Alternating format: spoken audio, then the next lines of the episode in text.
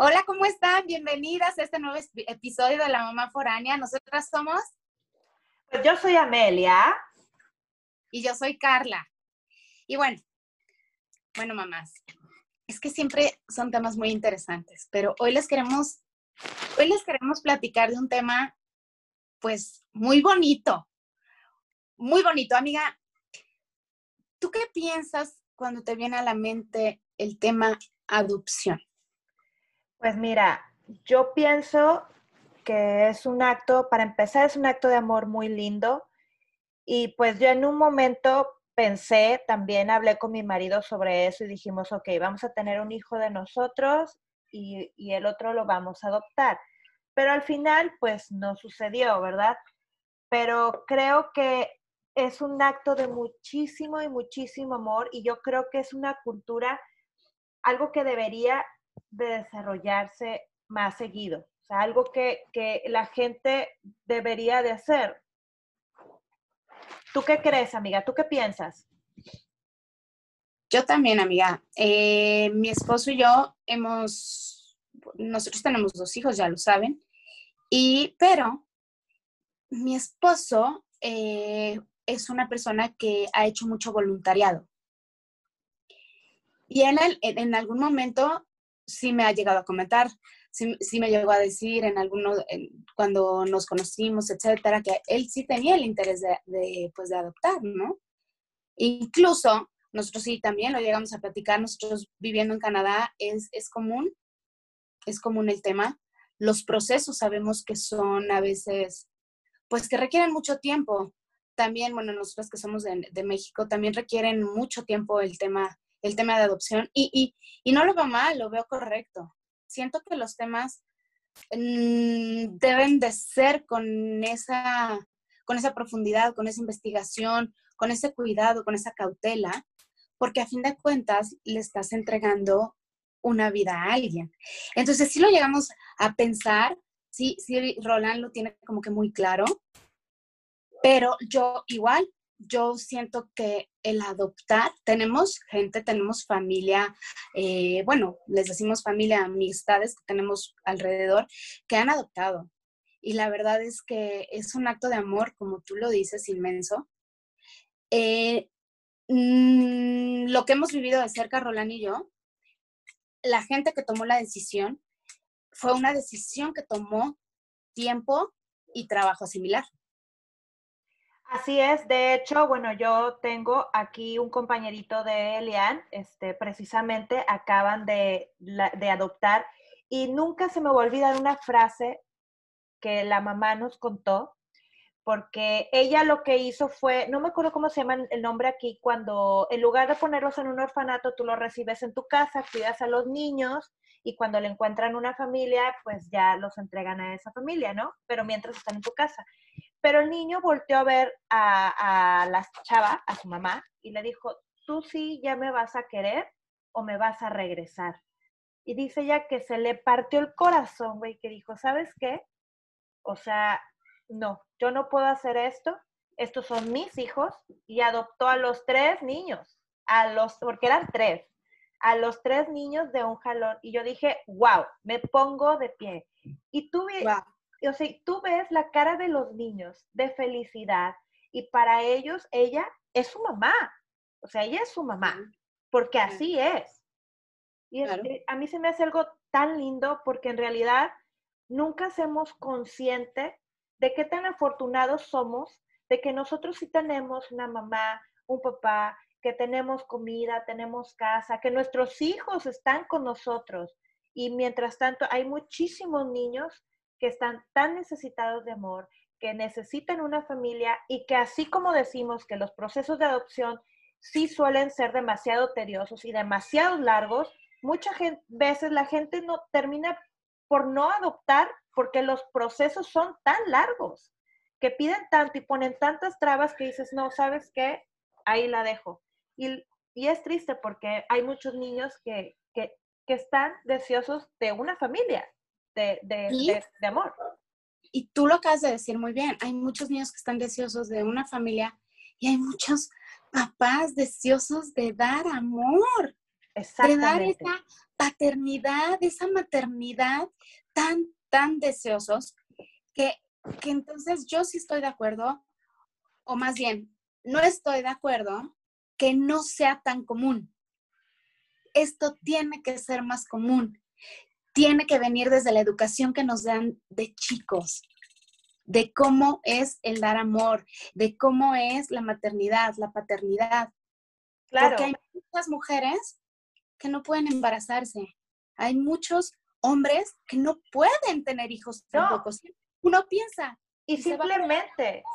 Pero a veces tampoco, ¿no? Y sabes que, y también hay el caso de hay quienes que dicen, yo no quiero ser, no, no quiero tener un hijo, pero no por eso significa que no voy a ser mamá. Simplemente dicen, no quiero pasar por el proceso de embarazarme, perder mi cuerpo. ¿Y qué hacen? Adoptan a un hijo que en realidad, o sea, yo sí tengo amigos que tienen ese pensamiento, que dicen, yo no voy a tener hijos míos propios porque prefiero mejor adoptar a un niño que está necesitado de amor, que está necesitado de una familia y yo se la voy a dar y es válido. Oye, amiga, yo creo que es momento de que presentemos a nuestra invitada de hoy, que es una invitada que, que se van a enamorar así como nosotras, de su historia, de ella, de su entrega, de, de ella, de su familia y de, de, lo maravilloso, de lo maravilloso que es la vida y de cuando tú deseas algo, ¿no? Así es, la verdad es que es una historia muy, muy bonita y pues bueno, ya no le voy a dar más vueltas, la voy a presentar. Por pues, favor. el día de hoy está con nosotros Paola García. Bienvenida, Paola. Muchísimas gracias, Amelia y, Amelia y Carla, por invitarme. Este, pues es un gusto estar aquí contando mi historia de cómo estos 10 años eh, han cambiado definitivamente de no tener a tener dos y ha sido bien, bien bonito y bien especial. Me gustaría, sí, me gustaría comenzar. Eh, para empezar, pues yo no vivo en, México, ¿verdad? Como ustedes, soy una mamá foránea. Yo vivo en Zambia, África, y tenemos ya un poquito, más o menos como un poquito menos de 10 años, tenemos 9 años viviendo en este país y ah, lo hemos amado, amamos vivir aquí.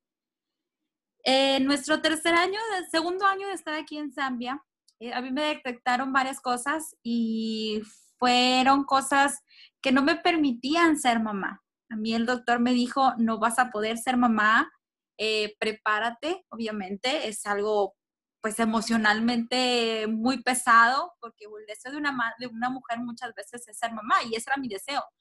Yo quería tener hijos y que se parecieran a mi esposo. Pero el Señor, bueno, yo creo mucho en Dios y, y, Dios no tenía eso para mí en esos momentos. Eh, pues vivir en África, vivir en Zambia, ustedes, lo mismo que ven, que se ve en Discovery Channel, en, en National Geographic, era verdad. Y yo lo veía constantemente, veía eh, pues mucha gente en pobreza, veía, incluso nosotros no teníamos mucho porque no había mucho tampoco. Eh, es, un, es un país todavía en tercer, cuarto mundo, si lo quieres decir así, si lo quieres poner así. Entonces, es muy, muy, este, eh, muy pobre. yo pero yo tenía ese sentimiento, yo tenía ese, ese, esa emoción de querer ser madre. Eh, yo vengo a México, me operan, paso varios meses estando en México.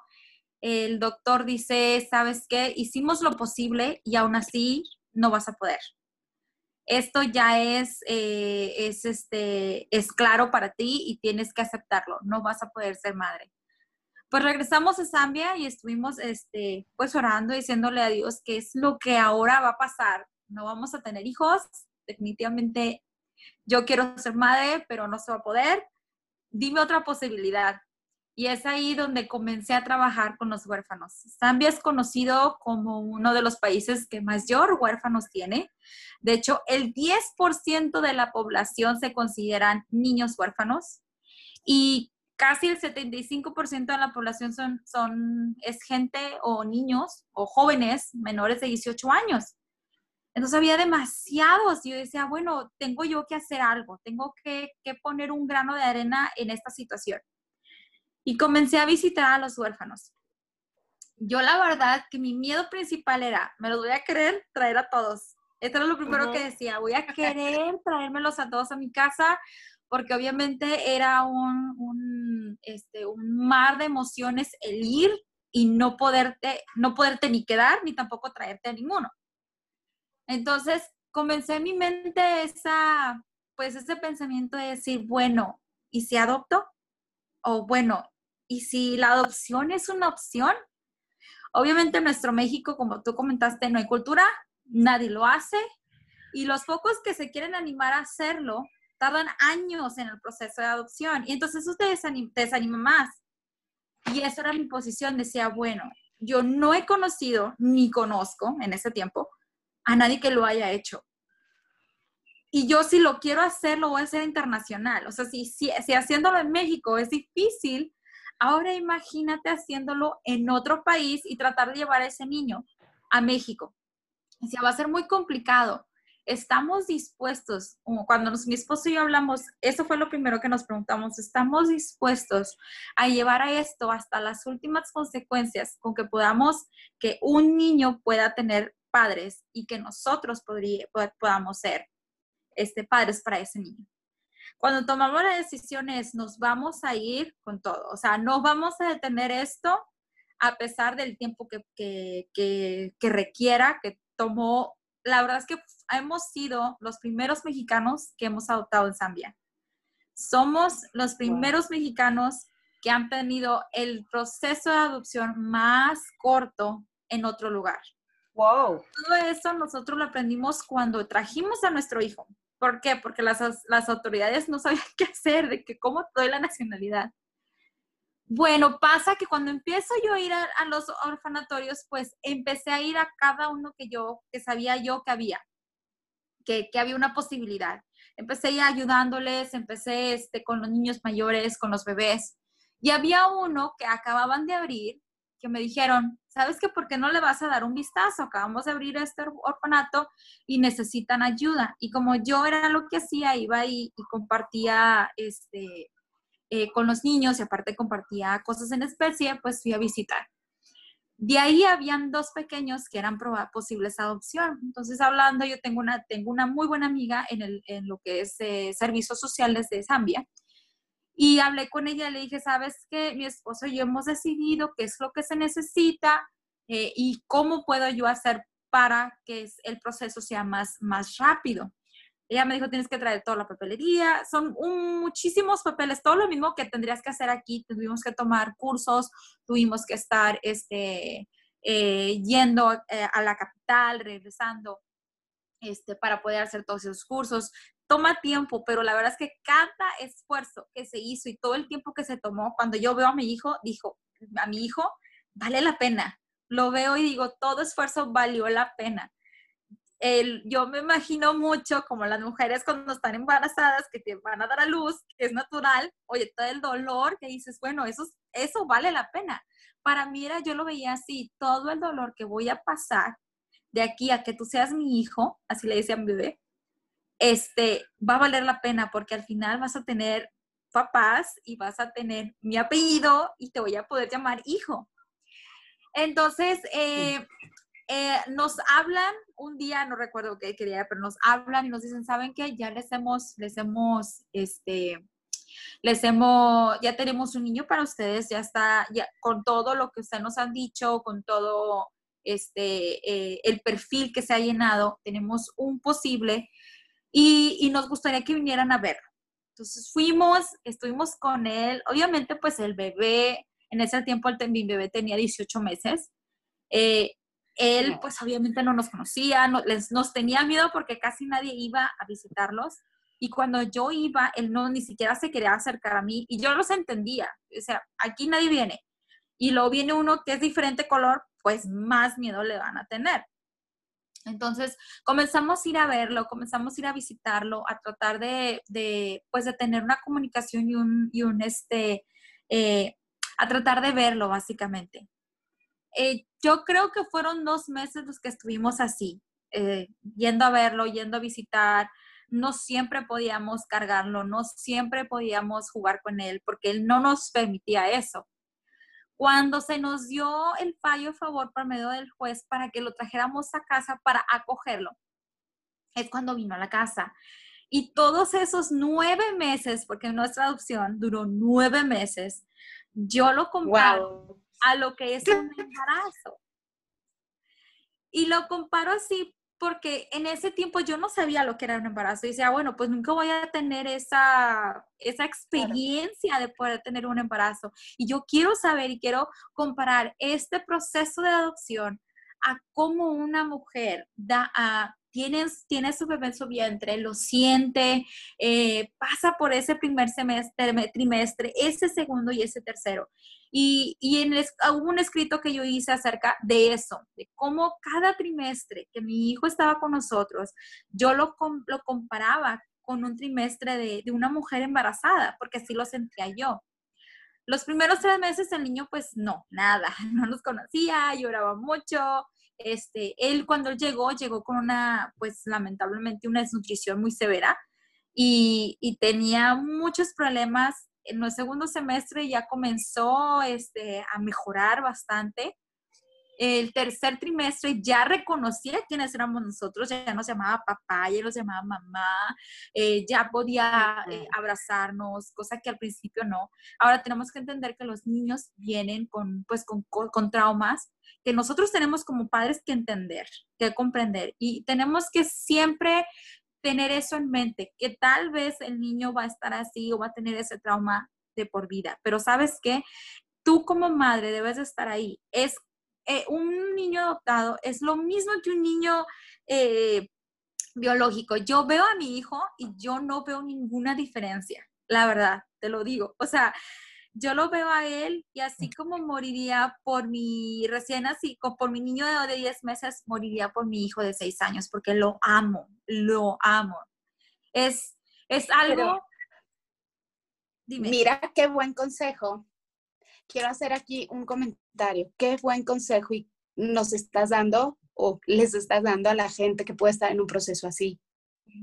El entender que, que los niños han sufrido una situación y tener esa paciencia, porque son ese tipo de cosas que puede ser que si alguien no te las hace consciente, tú no sabes. Y, y, no sabes tu reacción cómo puede ser. Y en el momento, si tu mamá estás escuchando este podcast y tú y tu esposo o tú sola estás tomando esta decisión, tienes que saber esto, tienes que saber que puede haber un trauma, que puede haber una situación que impida que el niño te abra los brazos inmediatamente, ¿no? Entonces, hacerlo consciente creo que le ahorras muchos procesos y muchas este, situaciones igual y difíciles emocionalmente a los papás. Sí. Así es. Te, escuchamos. sí, y sí, y eso va a pasar y va a suceder. Pero yo creo que así como nosotras nos han tenido paciencia nuestros padres, así nosotros tenemos que tener paciencia con nuestros hijos.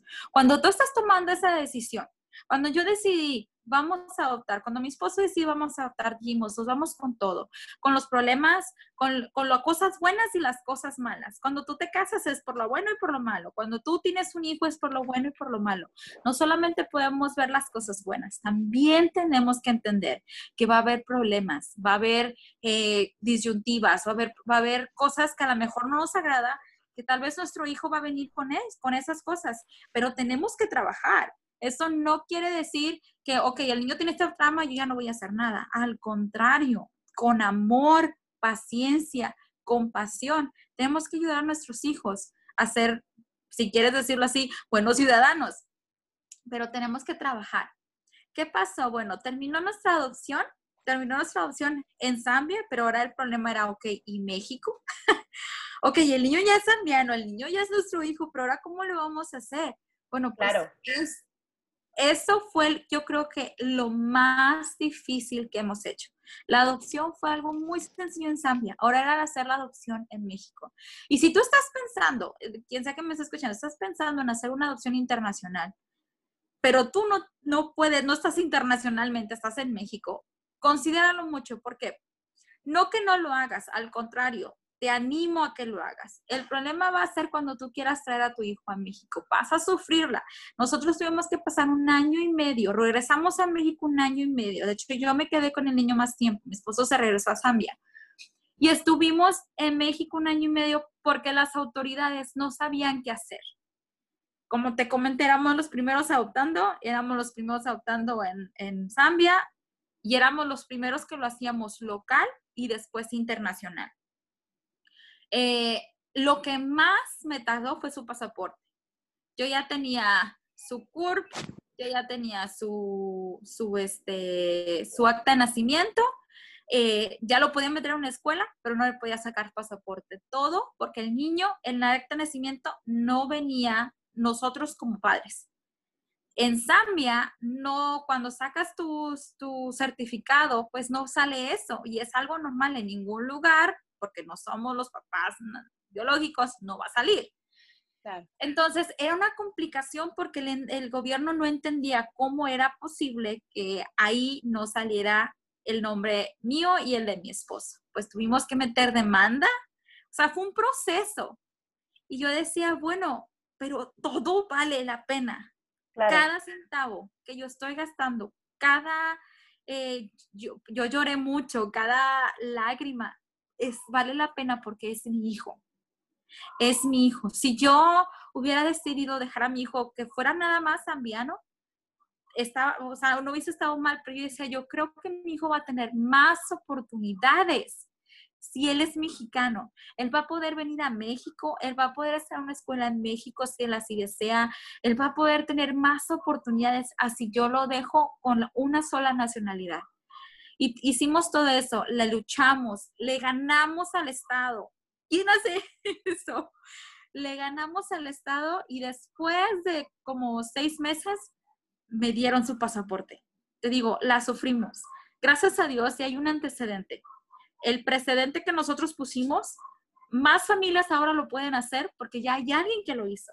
¡Ay, qué padre! Sí, porque como nosotros ya lo hicimos, ahora ya familias lo pueden hacer y la ley ya está puesta. De hecho, en Monterrey, de que es de donde soy yo, ahí se puso la primer ley, donde todo niño que, que es adoptado fuera del país simplemente entrando y presentando su, su, este, presentando su acta de nacimiento, se convierte en mexicano. Y así, ese fue el presente que pusimos nosotros. Entonces, fue increíble. La verdad es que nada más la única persona que me faltó conocer fue el presidente porque me fui escalando, dije, hasta que no me den ese pasaporte yo de México no me voy, porque mi niño tiene que ser mexicano, él tiene que tener esas oportunidades, él es mi hijo.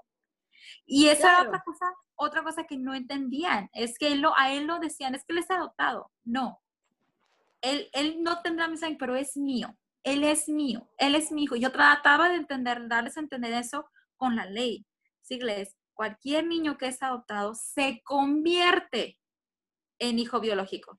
Sí, y de hecho es, es algo que no está en la cultura, que desgraciadamente hasta los niños no saben cómo manejarlo, cómo decirlo, y, la, y, es, y a veces llegan a ser crueles.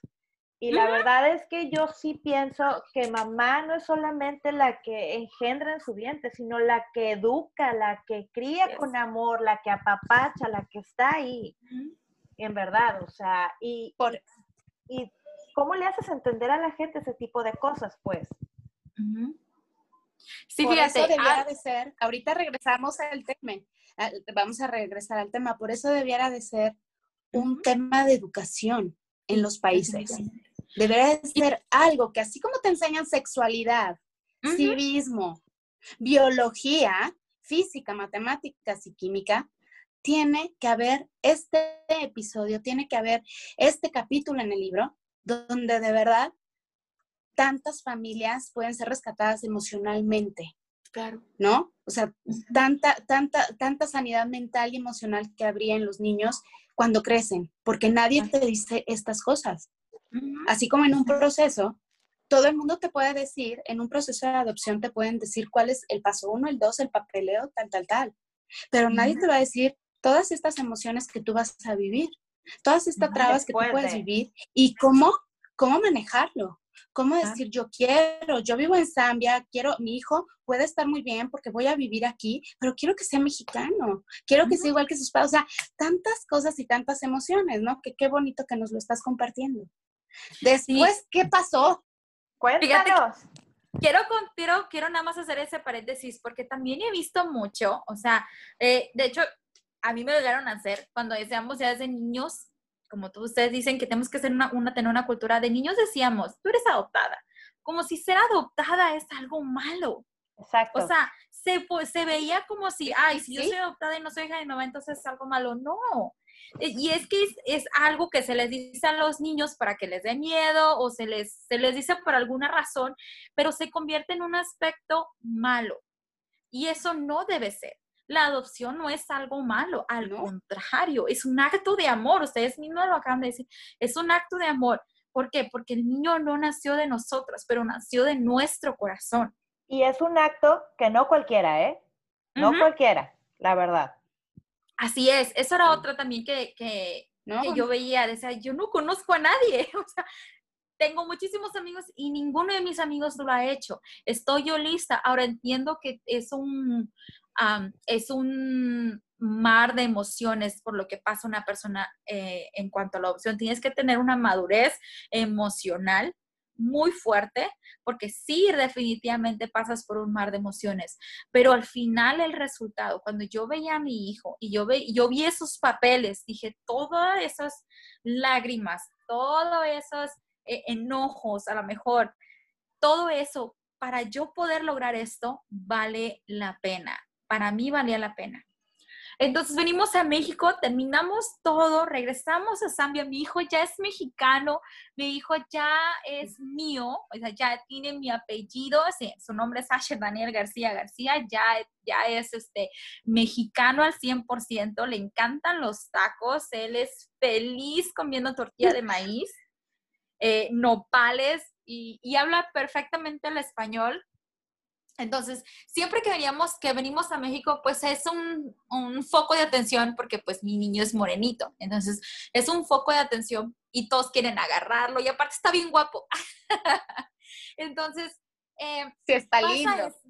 Sí, y él, él, entiende, él ahorita tiene seis añitos, él entiende que él, él, le gusta mucho tener la atención, especialmente en México, porque en Zambia los que llamamos la atención somos nosotros.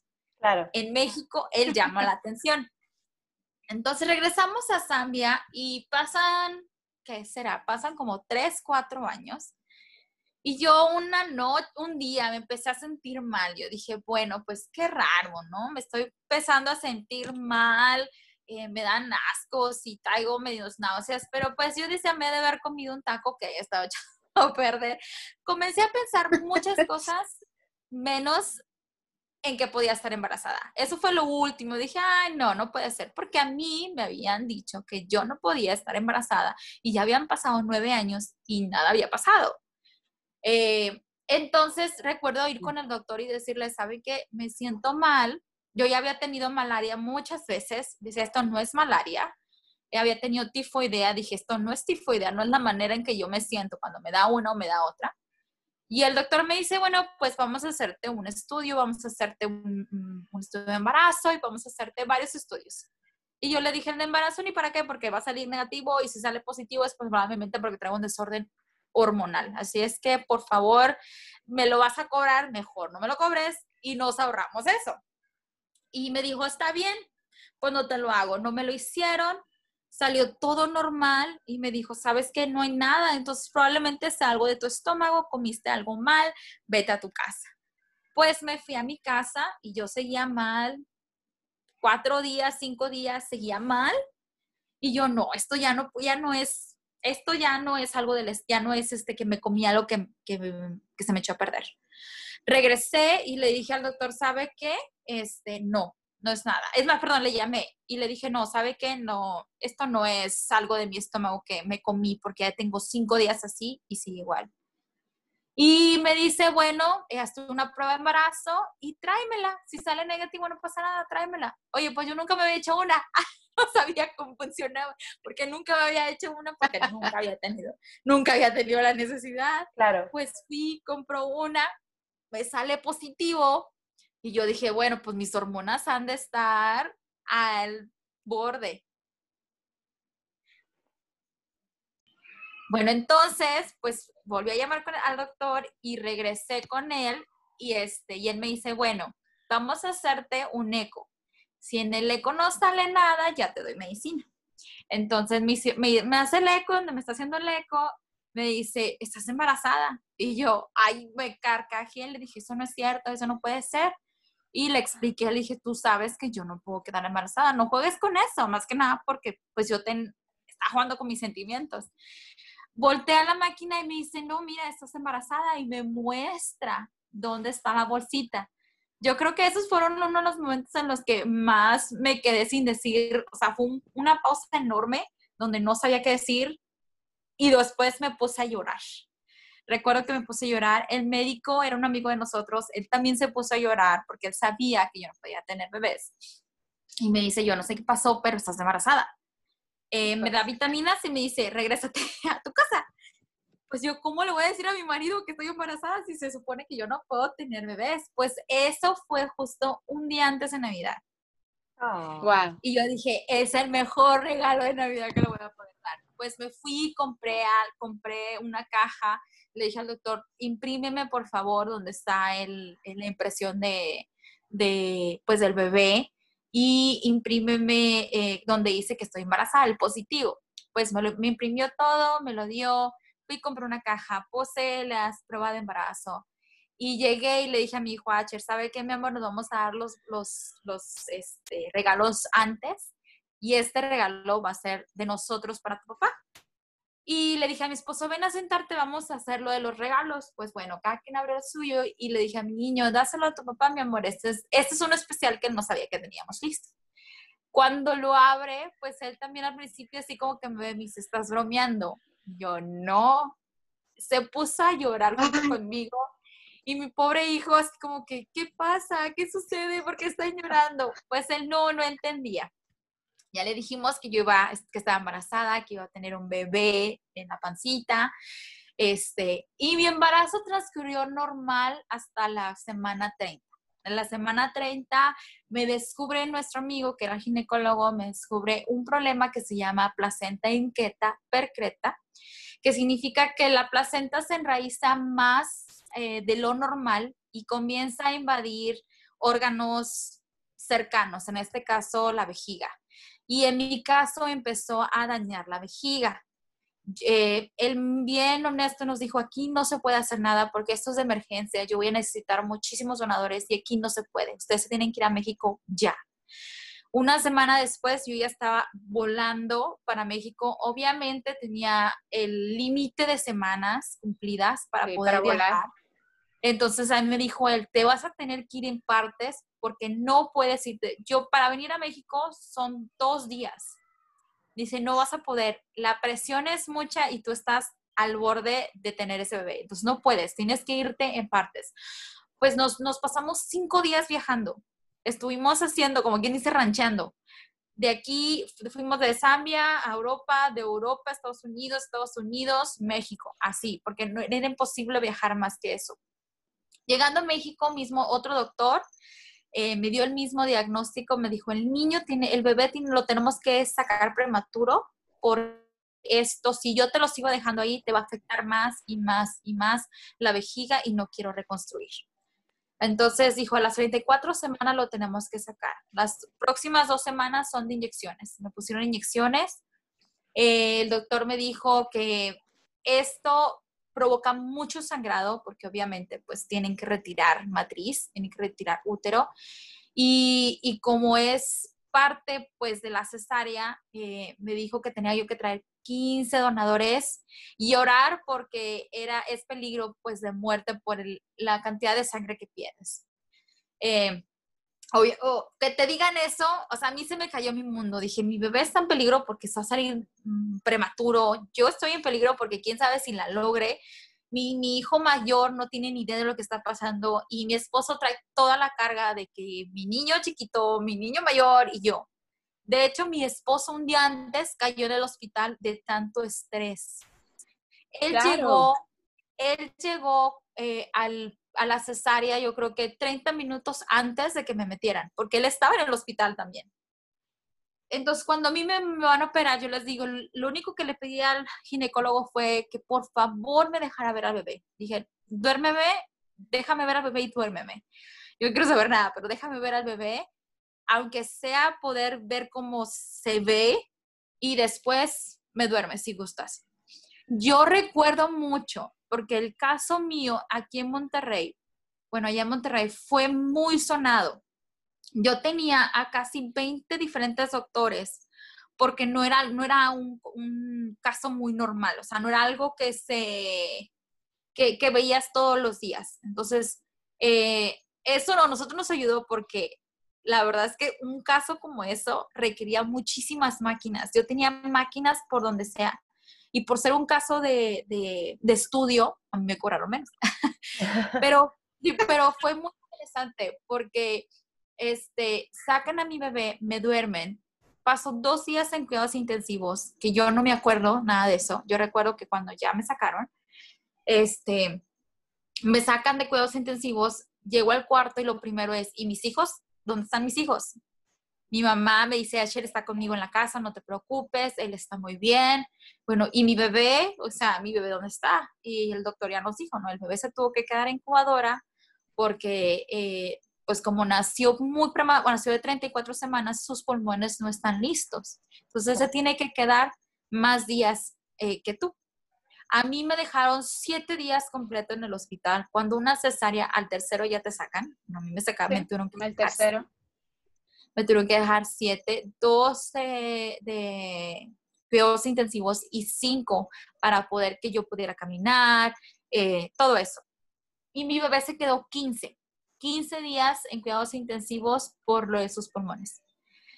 Nosotros cumplíamos, mi bebé nació el 19 de junio, de julio, perdón, y nosotros cumplíamos años de casados el 7 de agosto.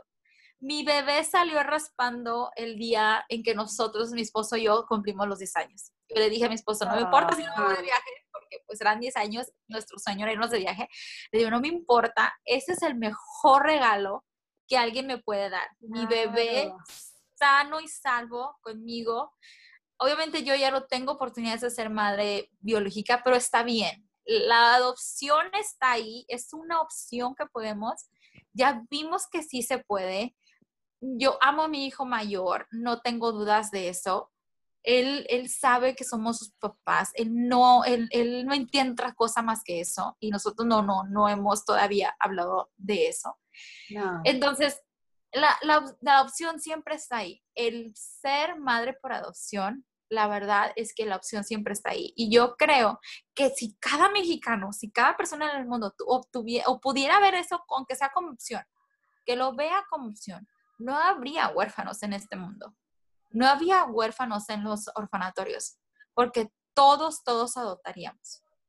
mucha gente me ha dicho, oye, pero sí se puede amar. Yo lo vivo, yo lo he hecho y yo sé que sí se puede. Yo sé que sí se puede. Tengo un hijo por adopción. Soy mamá por adopción y por de corazón y soy mamá biológica. Sí se puede. Te lo dice alguien que ha pasado por eso. Pau, y ahorita eh, tú comentabas eh, hacer, wow con tu historia, wow. Em, tú nos acabas de dar una, un resumen o una, un aprendizaje de cómo ser madre en ambos casos trae incertidumbre, trae angustia, trae dolor, trae amor, trae emoción, trae, trae esa entrega, ese que te lo tocan te duele, que si te dicen el embarazo, este tiene, lo vivimos, bueno, yo lo viví, el embarazo viene, es una angustia también, Amelia, es un dolor, es una preocupación, y del otro lado, el proceso de adopción también. Te quiero hacer una pregunta, porque tú comentabas, es que yo lo, antes de tener a mi bebé y mi embarazo, yo, yo trataba de hacerme la idea de que así era el proceso y, curiosamente cómo es la vida, dura nueve meses también tu proceso de adopción, ¿no? ¿Cómo lo ves ahorita? Fíjate que yo, son dos procesos, aunque son diferentes, son muy iguales.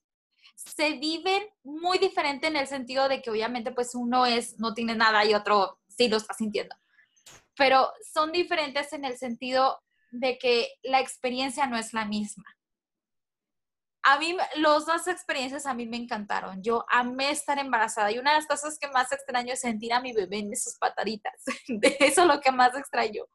Pero a la vez extraño mucho, mucho, mucho de que mi hijo menor, o sea, el, el tratar de batallar con mi hijo menor, con mi hijo mayor cuando estaba chiquito. ¿Por qué? Porque yo sé que yo me esforzaba, yo me esforzaba porque él me pudiera amar. Y es que a veces tomamos eso como, en inglés se dice como, este, for granted. O sea, tomamos eso. Exacto. No nos esforzamos como madres para tratar de estar con nuestros hijos. O no nos esforzamos como madres para tratar de mostrarle a nuestros hijos que las amamos. Y yo lo veía con mi, con mi hijo mayor, ahora lo veo de que, oye, no, dije, yo tengo que pasar más tiempo contigo. Sí, tengo un bebé chiquito, pero tengo que pasar más tiempo contigo porque tú también eres mi hijo. Tengo que demostrarte todos los días que te amo. Y no solamente es dándote de comer o vistiéndote, sino estar contigo, pasar ese tiempo contigo. Y eso es algo que yo hacía con mi niño, con mi niño eh, Asher cuando estaba más chiquito. Te digo, son experiencias diferentes, pero las dos las amé. Las dos, de las dos saqué mucho, de las dos aprendí bastante. La verdad es que yo creo que Dios me pasó, me permitió pasar por ambas experiencias para que pudiera dar pues testimonio de ambas experiencias, porque yo sé que mujeres están pasando tal vez por una o tal vez por la otra, o en mi caso tal vez van a pasar por las dos y qué bendición, qué bendición. Sí, claro. Y, y, también, eh, no sé, tú dime, pero él, no, y eso es importante, quisiera hacer este comentario porque muchas mujeres no, no es que el doctor les diga, tú no vas a poder tener hijos, ¿no? Algo que pudiera ser tan evidente, no puedo usar otra palabra y que no fue tan evidente, ¿no? Claro, pero hay muchas, hay muchas mamás, Amelia, mira, hay, hay muchas mamás que el doctor no les dice, es que tú no vas a poder tener hijos por esta situación, y que ellas, eh, y, digo mamás porque somos mamá forán y todo, pero papás, familia, porque la pareja lo vive igual, no nada más la mamá, también el papá. Pero hay muchas parejas que no encuentran luego una razón del por qué ella no, o él, o no se pueden embarazar. Bueno, él no embarazarse, ¿verdad? Claro, evidente. Pero ¿por qué no pueden tener un hijo? Entonces, ¿tú crees que a ti te facilitó el tema de adopción y hacerte a la idea el que alguien te dijo, oye, es que no vas a poder tener hijos? Sí, fíjate, yo creo que no es que me haya facilitado, porque obviamente pues yo pasé por un tiempo de, de, ¿cómo se puede decir? Pues de luto, o sea, fue como un año en donde yo estuve batallando con esa idea de decir, yo no le puedo, en este caso era yo, de decirle yo a mi esposo, es que yo no te puedo dar hijos, soy yo la del problema, yo, yo, yo. Y estuve un año completo de luto, eh, pasando por emociones, pasando por sentimientos, especialmente sentimientos de, culpa, porque pues era yo. yo creo que, que sí facilitó en el sentido de que, bueno, pues yo sé que ya no puedo, hay otra opción. Y yo creo que si hay, así a ti o si tú que me estás escuchando, el doctor no te ha dicho nada eh, y no puedes quedar embarazada, si es porque no has tenido, no te han hecho estudios, en mi caso pues a mí me hicieron estudios y fue que llegaron a la conclusión, porque muchas mujeres también no quieren hacerse ese estudio. Yo he tenido muchas amigas que ellas dicen, es que me da miedo ir y que me digan, bueno, pues ahorita no, no, no es que no te, te no te esté dando miedo, pero tienes esa incertidumbre, mejor ve y chécate y que realmente te digan, porque en ocasiones es alguna otra cosa. Eh, mi hermana, por ejemplo, ella tampoco podía tener hijos, pero ella sí, ella se operó y sí pudo. O sea, sí pudo, e inmediatamente se operó. Pero muchas veces es desidia también, en el sentido de que pues no te quieres hacer los estudios, te da miedo, que si me dicen, pero pues yo creo que, que es mejor que, que, te hagas esos estudios y que te digan a que no, te, no sepas absolutamente nada. Claro, claro. Y en realidad, pues, qué bonito tema. Eh, estamos muy contentas de que estuvieras aquí en La Mamá Foránea, en verdad. esto que tú hiciste es un acto de amor muy, muy grande y lo vuelvo a decir, mamá no es solamente la que engendra, sino también la que cría, la que ama y abraza con todo su corazón sin importar de dónde venga, cómo esté, cómo sea la situación, sino lo importante es dar amor. Así y pues mil, mil gracias por haber estado con nosotros aquí en La Mamá Foránea. Creo que mi amiga Carla está igual que yo, muy emocionada. Sí. Sí, Pau, muchísimas gracias por contarnos tu historia, por compartirnos, por abrirnos este, este capítulo de tu vida y que, y que nosotros, Amelia y yo, hacemos el espacio de la mamá foránea precisamente para eso, para que quienes nos escuchan y que estén viviendo algún proceso de alguna mamá foránea se puedan identificar. Te agradecemos mucho que hayas compartido esta historia porque estamos seguras que las mamás, los papás, la gente, la tía, la prima, la abuelita, quien escuche este episodio, le puede cambiar la vida a alguien. Y tú se la estás cambiando. ¡Hola! Hola. ¡Ay, hola! ¡Qué bonito tenerte aquí! Muchísimas gracias, Pau. Muchísimas gracias por estar aquí en La Mamá Foránea. Te agradecemos mucho contarnos tu historia antes de irnos, me gustaría que nos dijeras en dónde te pueden contactar a ti. Sí, mira, mi Facebook, tengo Facebook, es eh, Paola García. Este, también te voy a pasar lo que es mi, mi email, que es África, Zambia y yo, Zambia con Z, arroba gmail.com. Ahí me pueden contactar. Ok. Bueno, pues muchísimas gracias. Este, por haber estado con ustedes y gracias a todos los que nos, nos están escuchando en un podcast más de la mamá foránea.